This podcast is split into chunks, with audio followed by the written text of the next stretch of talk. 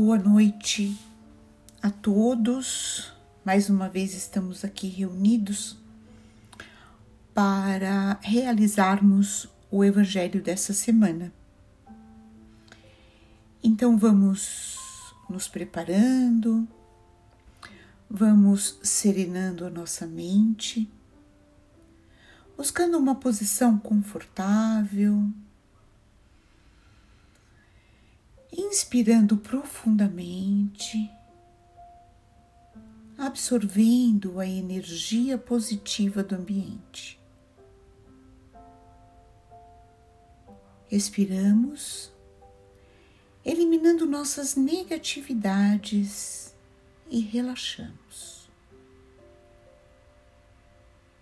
Inspiramos,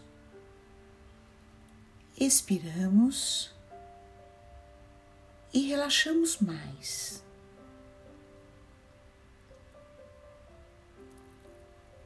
Vamos nos concentrar no nosso ambiente, nos sintonizando com os amigos espirituais já presentes, dando sustentação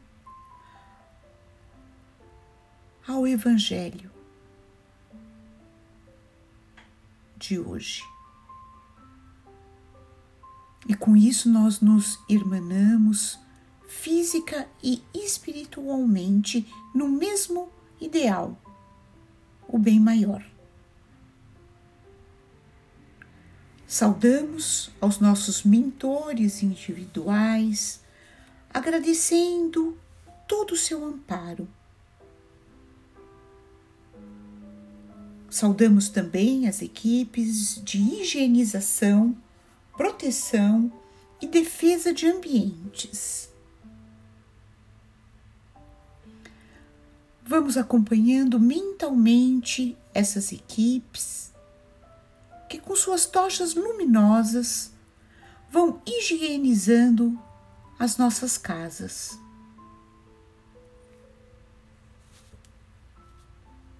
Vamos saudando o mentor do Evangelho.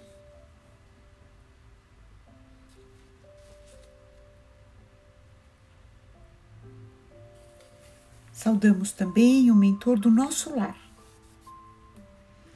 aquele amigo designado por Deus para auxiliar o encontro dessas pessoas que escolheram estar juntas nessa encarnação.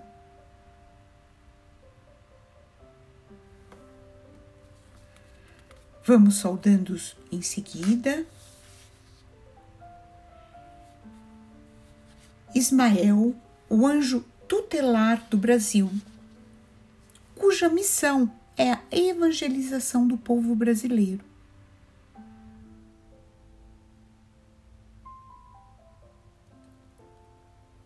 Ismael nos leva até Maria de Magdala e com ela subimos até os planos de Maria de Nazaré, nossa mãe maior. Vamos mentalizar sua presença firme e amorosa.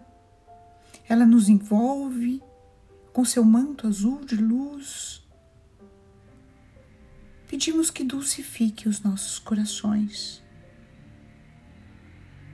E com ela vamos até o Mestre Jesus, a quem agradecemos pelos seus ensinamentos. Pedimos que esteja sempre ao nosso lado.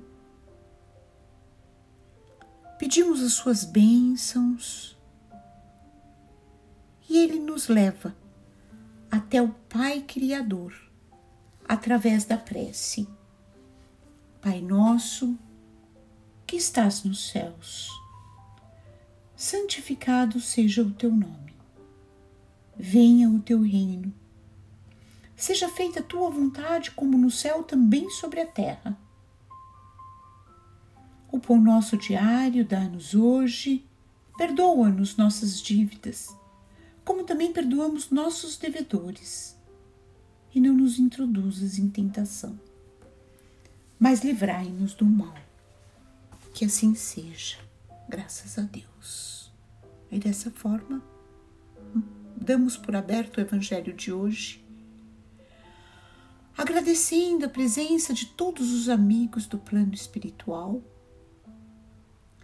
Pedimos que eles dirijam essa reunião e fluidifiquem essa água para que possamos ter o melhor proveito.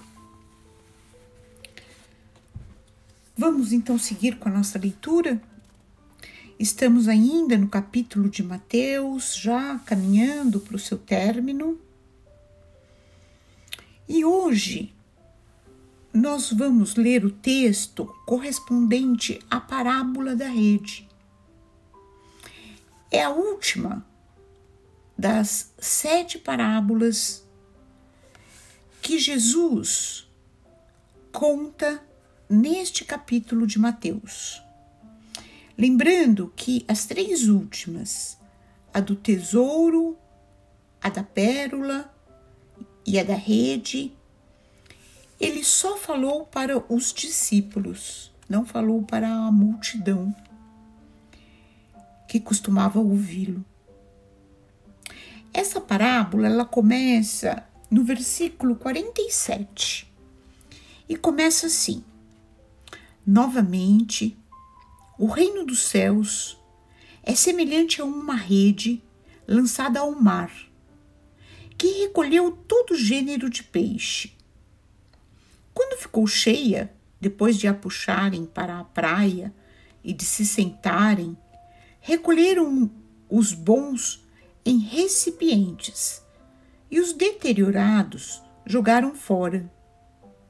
Assim será na consumação da era. Os anjos sairão e separarão os malvados do meio dos justos e os lançarão na fornalha de fogo. Ali haverá o pranto e o ranger de dentes. Entendestes todas estas coisas? Diziam-lhe: Sim. Ele lhes disse: Por isso, todo escriba que se tornou discípulo no reino dos céus é semelhante ao homem, senhor de casa, que extrai do seu tesouro coisas novas e antigas. Essa parábola a gente só encontra em Mateus a gente não encontra em nenhum outro evangelho. É em nenhum, descrita por nenhum outro evangelista. E aí é interessante observar que Mateus ele era judeu e ele fala então em reino dos céus. É, enquanto que Lucas, no Evangelho de Lucas, né, quando ele se refere ao reino celestial, ele fala em reino de Deus. Lucas era grego, né? E Mateus, como judeu, os judeus eles têm muito cuidado é, no sentido de não levar o nome de Deus em vão. Então ele se referia, né, ao reino divino, ao reino de Deus como o reino dos céus. Isso só a título de, de curiosidade. Então, essa parábola, ela vai falar, vai comparar o reino dos céus a uma rede. É interessante a figura da rede como o reino dos céus, né? Porque a rede é algo que nos envolve, né? E é de fato o que ela faz aqui nessa parábola, ela envolve todo gênero de peixe. Olha que interessante, né? É, esses peixes, eles representam os homens de todas as raças e de todos os, os credos. E eles estão então envolvidos por essa rede. E depois, através dessa parábola, Jesus nos fala também da consumação da era. É claro que a gente não deve entender essa consumação da era como o fim do mundo, né? Até porque uma obra tão grandiosa como essa, né, o universo, suas galáxias, é, ela não está é destinada a, a ela é eterna, né? Ela é para todo o sempre, como nós somos para todo o sempre, como nós somos seres imortais, né? Porque somos criação divina. Deus em algum momento nos individualizou como espíritos é, e Ele criou tudo que existe, né? Ele é o Pai criador de todas as coisas. Então essas coisas elas também não têm um fim, né? Elas também são, não são perecíveis, né? Então, aqui nessa parábola, quando Jesus nos fala da consumação da era, ele está falando na realidade é, de, do fim de um ciclo evolutivo. E nós sabemos que nós temos vários ciclos evolutivos, né? Alguns ciclos evolutivos. Não nos é dado saber ainda quantos são, mas ao final do nosso atual ciclo, nós seremos espíritos perfeitos. E aí estaremos prontos para começar uma nova jornada, aí já numa outra esfera, né? na esfera crística. É, os anjos aqui representam os bons espíritos, né? os espíritos elevados, e aqueles que não conseguirem consumar o seu ciclo evolutivo favoravelmente, é, eles certamente serão separados daqueles espíritos que adquiriram a perfeição.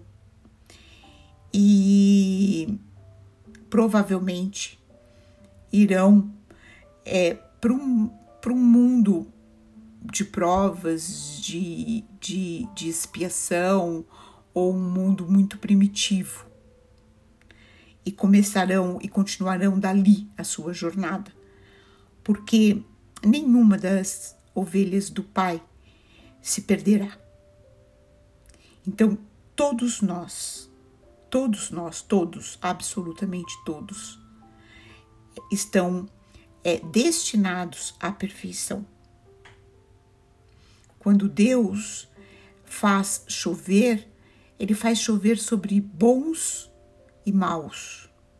O sol também nasce para todos, bons e maus. Então todos nós chegaríamos à perfeição. E quando ele usa aqui uma imagem muito forte, né, que ali haverá pranto e o ranger de dentes, a gente meio que se choca, né, com essa imagem. Mas a gente não deveria, né? Porque a gente já vive num planeta em que predomina o pranto e o ranger de dentes, né?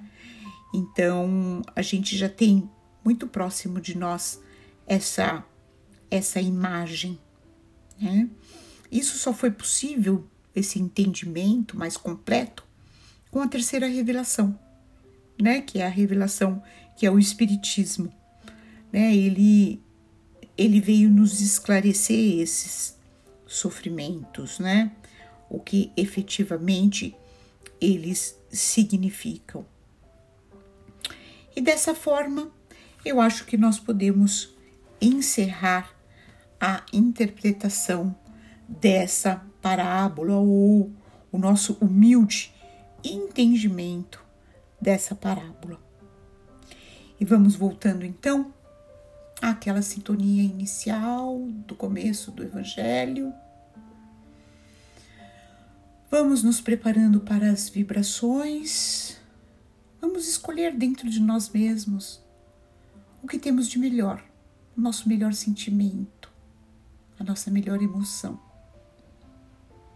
E vamos disponibilizar o que temos de melhor em vibrações. Vibremos pelo bem universal, pela paz na terra e boa vontade no coração de todos os homens. Vibremos pelo Evangelho, para que ele seja norma de conduta para toda a humanidade. Vibremos pelo Brasil, seu povo e os seus dirigentes. Vibremos por todos os espíritos encarnados e desencarnados. Vibremos por todos os lares da terra em especial por aqueles que encontram-se em desarmonia. Vibremos também pelos lares que perderam seus entes queridos, que eles possam ser consolados pela espiritualidade. Vibremos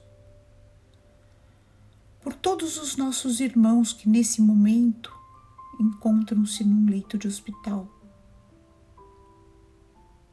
Que eles possam ser assistidos